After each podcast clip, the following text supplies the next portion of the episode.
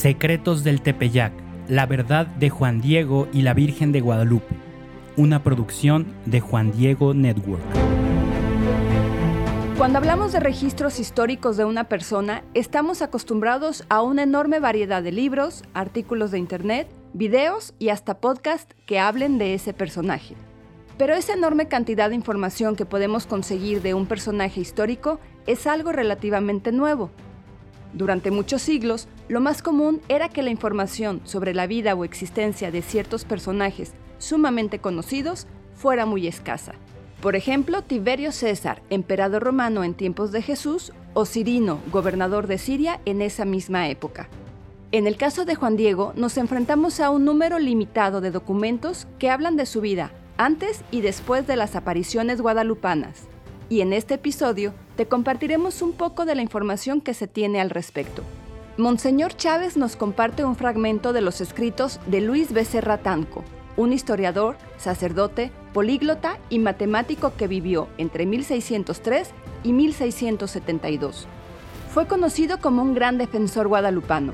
De él ya habíamos hablado en el episodio 7, y en el tema guadalupano es considerado alguien importante, entre otras cosas, porque... Tiene mérito en decir cosas muy interesantes que no dicen otros libros. Por ejemplo, que Juan Diego en ese momento vivía en Tulpetlac, no en Cuautitlán. Leyendo el famoso documento Nican Mopowa, es fácil asumir que Juan Diego es natural de Cuautitlán. Sin embargo, Luis Becerra Tanco nos aclara eso. Juan Diego nace en Cuautitlán, crece en Cuautitlán, se casa en Cuautitlán, pero en el momento que él se casa con María Lucía, María Lucía es de Tulpetlac, se van a vivir a Tulpetlac. María Lucía muere en 1529 y se queda solo con el tío Juan Bernardino en Tulpetlac.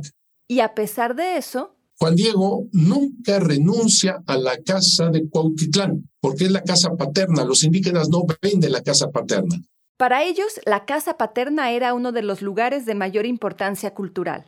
Les recuerdo que los indígenas, cuando nacía una mujer, el cordón umbilical se enterraba cerca del fogón de la casa. Sus muertos muchas veces los enterraban en la casa misma. Donde tenían a sus bebés era en la casa, la partera llegaba a la casa. Donde se casaban era en la casa. No, había, no se iba al templo a casarse, no, era en la casa. Podríamos decir que la casa paterna de los indígenas era su vida, parte de su historia, de su familia. Por eso los indígenas no venden la casa paterna. Juan Diego no vendió la casa de Cuautitlán, la mantuvo. Monseñor considera que es importante saber esto porque a la luz de esta información se puede comprender mejor el recorrido que Juan Diego estaba haciendo el día de la primera aparición de la Virgen, ruta que para Monseñor muchos han interpretado o entendido mal desde un inicio. El objetivo no era ir al Tepeyac, ahí se equivocan muchos. El objetivo no era, Juan Diego no va al Tepeyac, no es su meta, no es su objetivo, no va al Tepeyac. ¿A qué va al,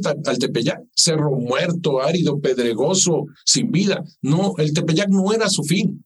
Monseñor está convencido de que el lugar a donde se dirigía Juan Diego los religiosos fundaban la doctrina, en este caso de Tlatelolco, no se le llama parroquia, aunque tiene toda la labor de una parroquia, pero por ser religioso se le llama doctrina, pero no solamente daban doctrina, sino también sacramentos. Es importante aclarar que al decir la doctrina, no se está refiriendo al conjunto de enseñanzas de la iglesia en sí, sino a un lugar en particular era Tlatelolco. Él iba al catecismo a Tlatelolco con, los, con la doctrina. Para Monseñor, la teoría de que Juan Diego tomara esta ruta es completamente lógica, porque... Si él hubiera salido de Cuautitlán, no tenía que subir la Sierra de Guadalupe con todos esos cerros para fuerza estar cerca del Tepeyac, para agarrar la calzada que nosotros llamamos de los misterios y que era esa calzada dique del Tepeyac que llegaba a Tlatelolco al norte del islote. Así que de, de Cuautitlán, él bajaría a la calzada de Tacuba o de Nayuca, todavía más fácil, porque cruza por ese lado sin subir tanto cerro y mucho menos tan alto para llegar a la meta, Tlatelolco, no el Tepeyac. En cambio, si sale como, como efectivamente sucedió de Tulpetlac para ir a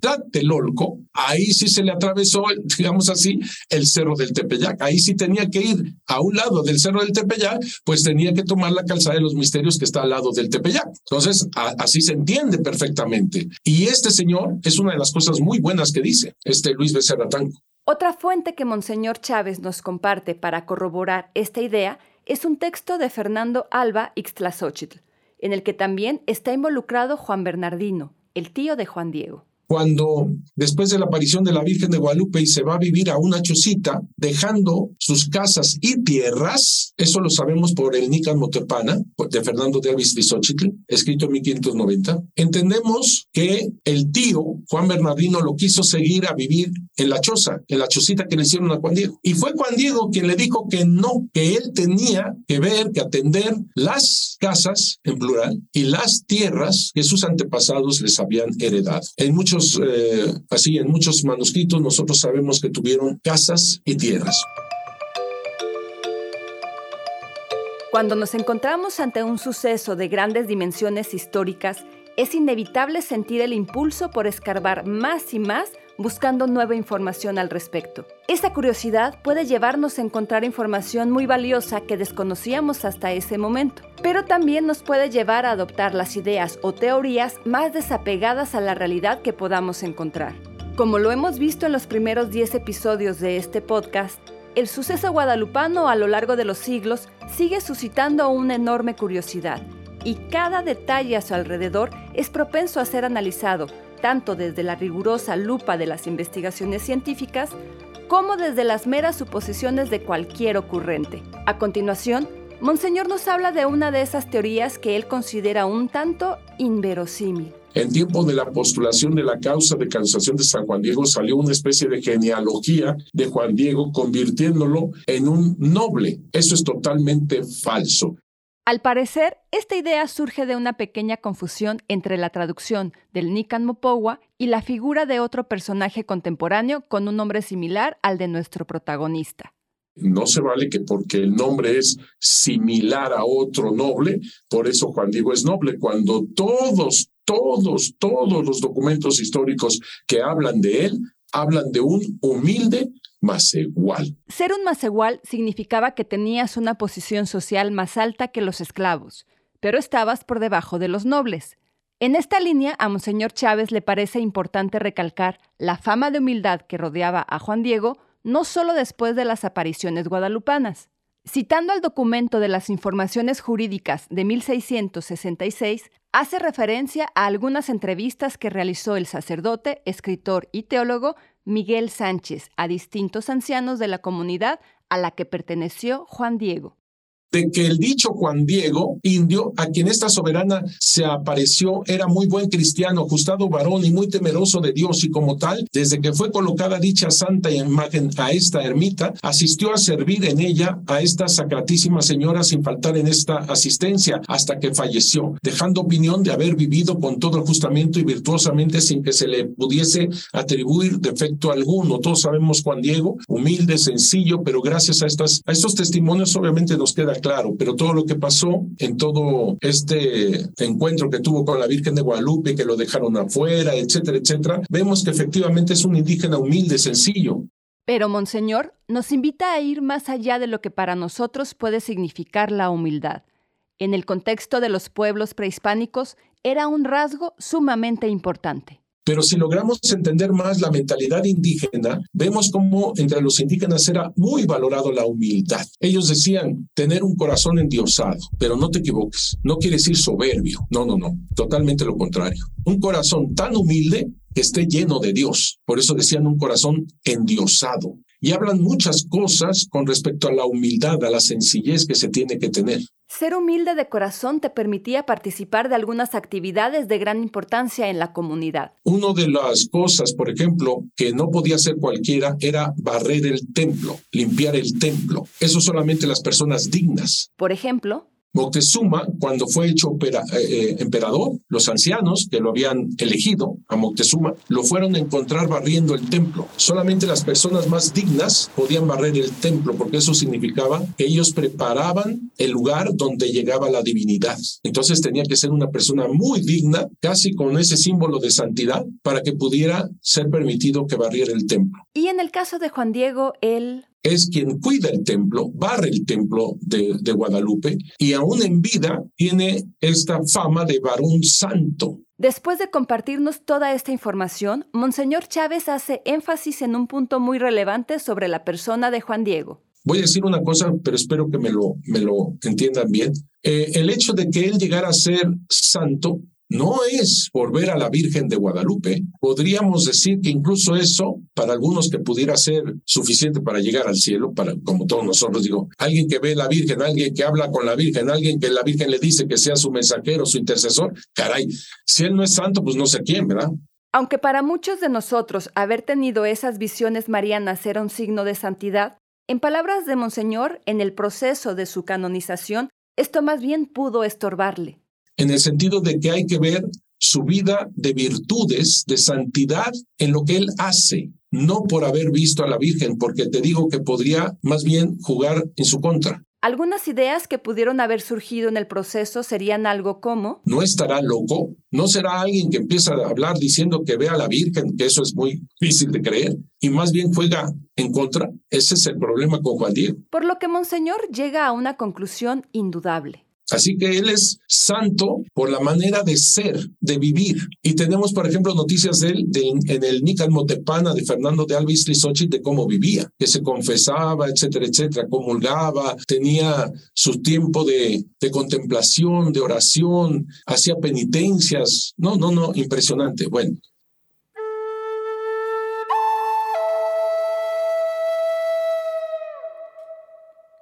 Por lo que se narra tanto en el Antiguo como en el Nuevo Testamento, podemos saber que cuando Dios se relaciona con los seres humanos, ya sea de forma colectiva o individual, le gusta que sus acciones estén llenas de significados que les den una profundidad poco obvia, pero perceptible para quienes tienen la agudeza de encontrar su mensaje más allá de las palabras que comparte.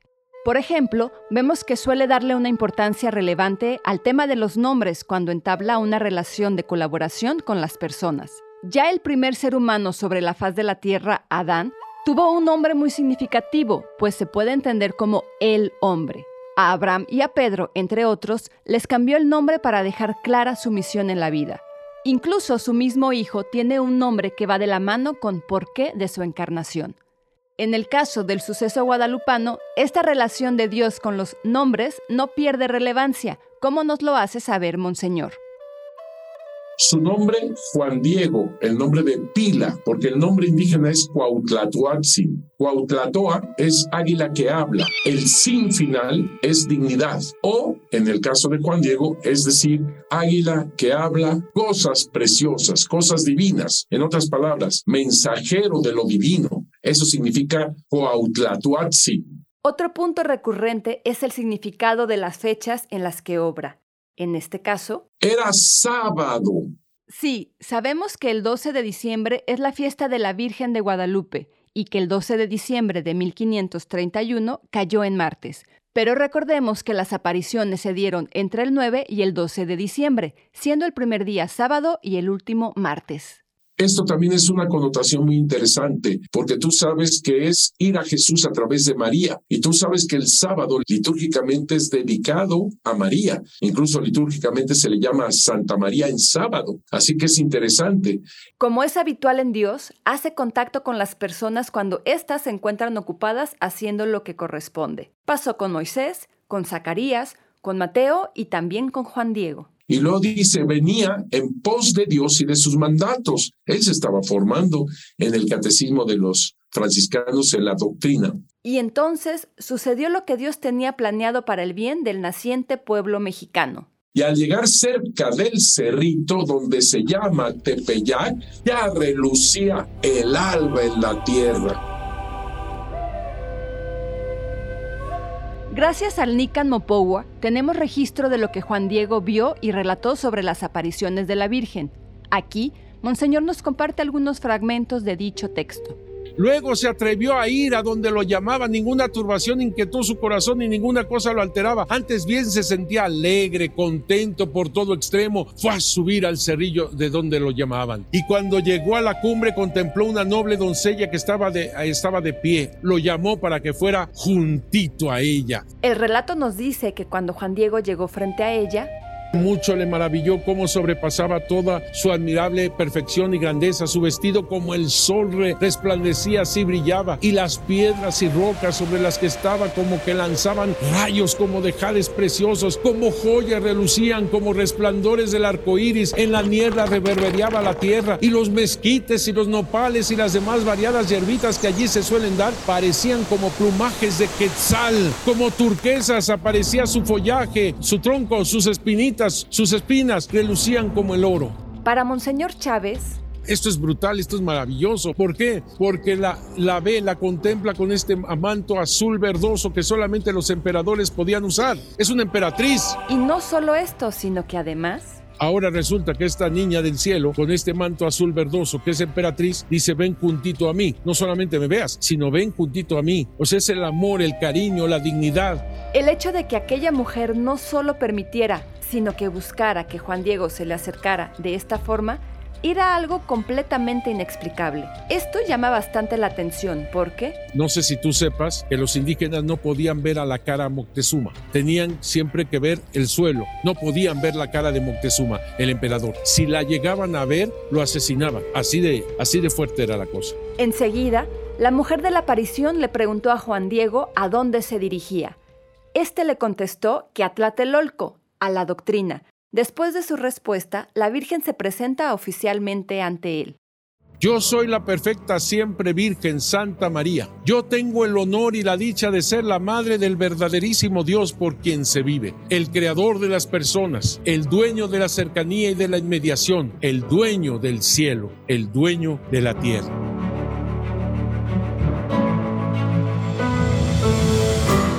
Monseñor recalca que las palabras de Juan Diego nos dicen algo más allá de lo que describen, pues cobran una relevancia particular cuando se comprende el contexto que reflejan. Fíjate lo que dice Juan Diego. ¿Dónde estoy? ¿Dónde me veo? ¿Acaso allá donde dejaron dicho los antiguos, nuestros antepasados, nuestros abuelos, en la tierra de las flores, en la tierra del maíz, de nuestra carne, de nuestro sustento? ¿Acaso en la tierra celestial? Esto no fue inventado por los, por los españoles. No tenían ni idea. No tenían ni idea del significado tan profundo que llevaban las palabras de Juan Diego en la cultura indígena. Por el amor de Dios, fíjate lo que está diciendo Juan Diego. Cuando ve este cerro lleno de, o sea, el cerro del Tepeyec era pedregoso, salitroso, polvoso, muerto, no había nada y comienza a transformarse todo en estos azules verdosos, maravillosos, como un verdadero paraíso. Y lo que está diciendo Juan Diego no lo podían haber captado los españoles. Fíjate, ¿dónde estoy? ¿Dónde me veo? ¿Acaso allá donde dejaron dicho mis antepasados? ¿Mis antepasados? Nunca dijo, ¿acaso allá donde los franciscanos muy amablemente me están enseñando la doctrina, el catecismo los sábados a las nueve de la mañana? Nunca dijo eso. Dijo sus antepasados, sus abuelos. Es lo más importante para el indígena porque es su sabiduría. O por ejemplo, destaca el tema del color del manto de la Virgen, que los españoles no advertían que el color azul verdoso fuese importante, para, mientras que para los indígenas es lo más importante, el azul verdoso como las, las plumas de Quetzal, el azul del cielo, el verde de la vida, nadie, ningún indígena podía usar ese color, nadie, solamente el emperador, el azul verdoso. Además, Monseñor pone especial atención en una característica particular del lenguaje indígena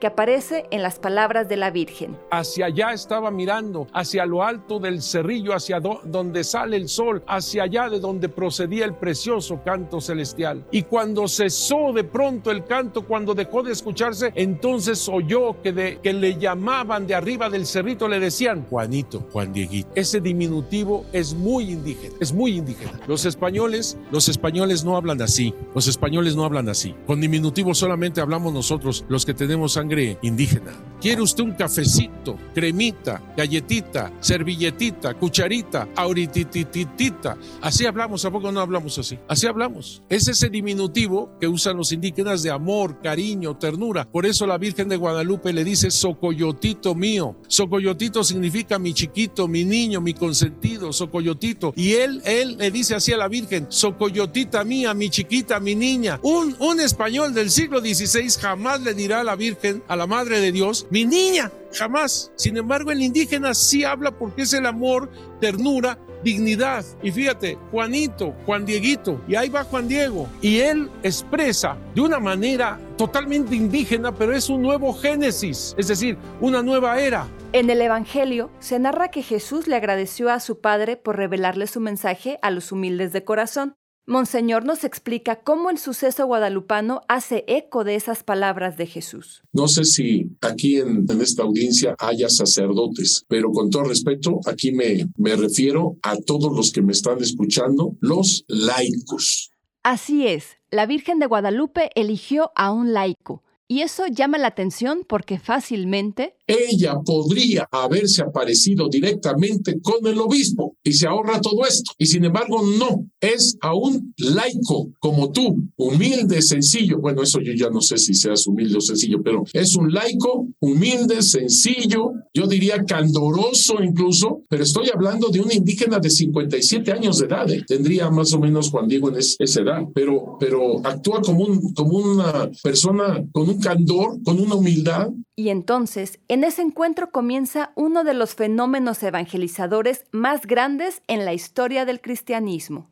Era sábado ya renuncia el alba. Es un laico humilde, sencillo. Es un laico que se está formando apenas. Viudo, porque María Lucía murió en 1529. Cuando va llegando cerca del Tepeyac, escucha estos cantos maravillosos para el indígena. Flor y canto significa la verdad divina. Y máxima el canto de pájaros, los más hermosos. Comienza todo una verdadera inculturación, como te decía. El ambiente que, que, que, da la Virgen de Guadalupe desde el, desde el inicio, desde esta atmósfera guadalupana, yo le llamo, es totalmente inculturada, que los indígenas entienden perfectamente. Si tú te fijas, todos estos caminos, hablando por lo menos algunos rasgos de la Virgen de Guadalupe, no fueron inventados por los españoles, no tenían idea los españoles de todo esto. Otro pequeño pero muy significativo pasaje de esta historia es el que se relaciona con la enfermedad de Juan Bernardino, el tío de Juan Diego, que más allá de su curación milagrosa, conlleva otros significados igual de importantes.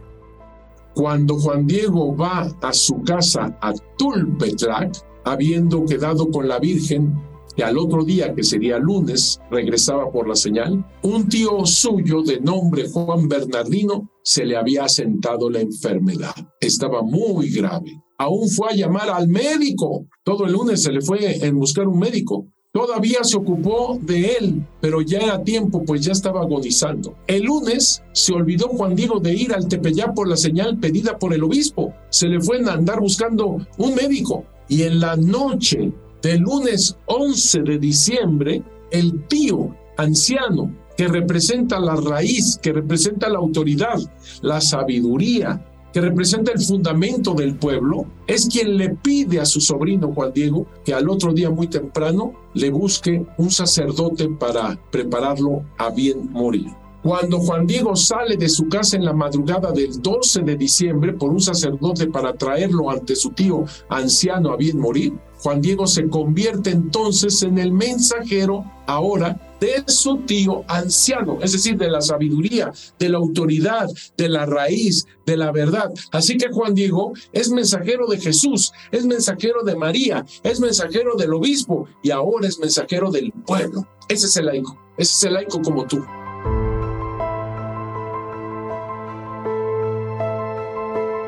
Podríamos decir que el último asunto pendiente de Juan Diego en este mundo llegó varios siglos después de su muerte. Fue nombrado beato en 1990 y santo en el 2002, ambas celebraciones presididas por el Papa San Juan Pablo II.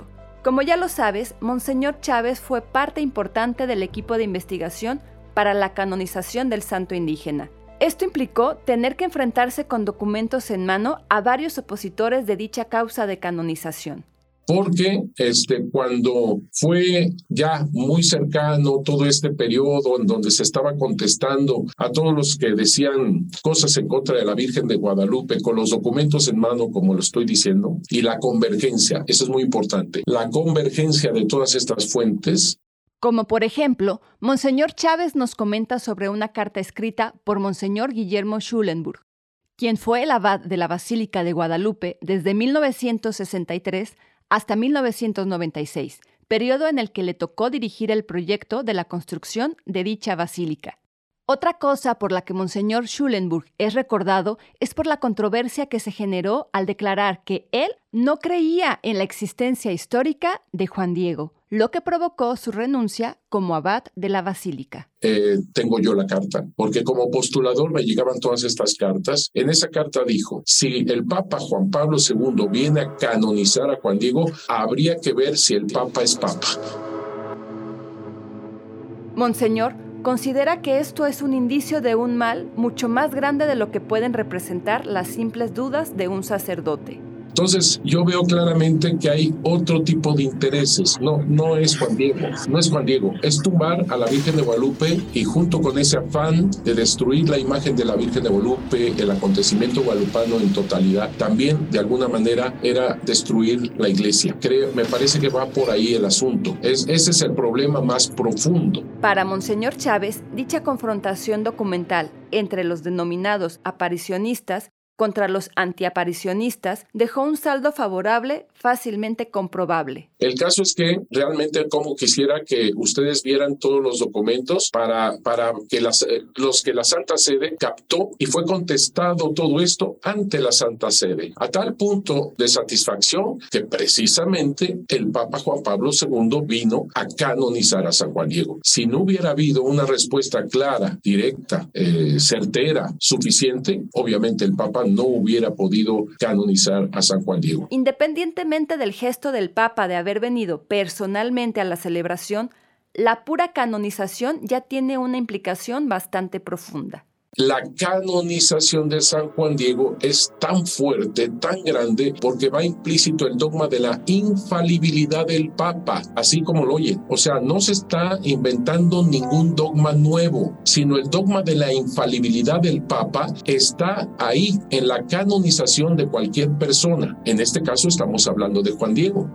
Recordemos que una canonización es la declaración oficial que hace un papa de la santidad de un difunto es decir, que de esa persona en cuestión podemos tener la certeza de que se encuentra en el cielo. Porque el Papa dogmáticamente y con una oración dogmática que tú lo puedes ver en, en todo lo que es eh, la transmisión, el video de la canonización de San Juan Diego, empieza nombrando la Santísima Trinidad, a Pedro, a Pablo, etcétera, etcétera. Es todo un, toda una oración dogmática. Él dice que este hombre, Juan Diego, está en el cielo. Son tres cosas. Que Juan Diego está en el cielo. Dos, que este hombre es puente de unidad entre el cielo y los seres humanos. Y tres, que es modelo de santidad para el mundo entero. A final de cuentas, para Monseñor Chávez, la canonización de Juan Diego nos lleva a una conclusión más general sobre el mismo suceso guadalupano en la canonización de San Juan Diego, de alguna manera, yo ya lo dije desde la primera eh, introducción que hice en este curso, de alguna manera también está canonizando, permítanme usar esta palabra, están canonizando el acontecimiento guadalupano, porque no sabemos de Juan Diego si no fuera por la Virgen de Guadalupe, no sabríamos de la Virgen de Guadalupe si no fuera por Juan Diego. Es tal la unidad entre Juan Diego y la Virgen de Guadalupe, obviamente. Así que al canonizar a Juan Diego, una vez más está canonizando el evento guadalupano.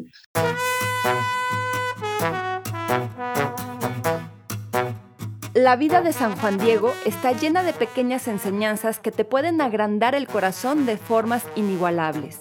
A pesar de que aparentemente tenemos poca información sobre él, Monseñor Chávez ha sabido encontrar gran sabiduría en su existencia y la ha condensado en su libro Juan Diego, el mensajero de la Santa María de Guadalupe. Un libro que sin duda te ayudará a profundizar en este pasaje de la historia y en tu propio rol como mensajera o mensajero de Dios. En el siguiente episodio comenzaremos a adentrarnos en el texto del Nican Mopowa.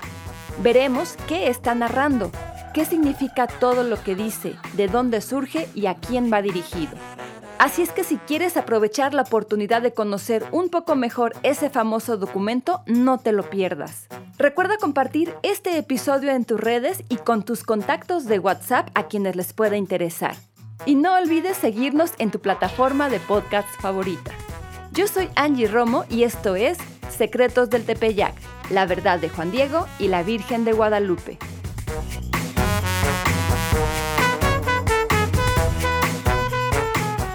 Secretos del Tepeyac, La verdad de Juan Diego y la Virgen de Guadalupe es una producción de Juan Diego Network en colaboración con el Instituto Superior de Estudios Guadalupanos, con la participación de Monseñor Eduardo Chávez, doctor en Historia de la Iglesia y postulador de la causa para la canonización de San Juan Diego, con la narración de Angie Romo. La edición de audio está a cargo de Gerardo Carrillo en 9 y media estudios. El diseño sonoro es de Gerardo Carrillo y Manu Casten. Investigación, guion, producción y dirección a cargo de Manu Casten. Nuestro asesor de investigación es el padre Pablo Arce. Diseño de portada hecho por Alexa Casten. Estrategia de comunicación Carla Fierro y José Manuel de Urquidi. Promoción y Marketing, Connie Raya, Carla Fierro y José Manuel de Urquidi. La dirección ejecutiva está en manos de José Manuel de Urquidi. Visita www.juandiegonetwork.com para descubrir atractivos podcasts católicos y si vives en Estados Unidos, visita www.guadalupe2031.org para que veas cómo podemos ayudarle a tu parroquia, diócesis, orden religiosa o movimiento desarrollando contenido sobre la Virgen de Guadalupe mientras nos preparamos para los 500 años de sus apariciones.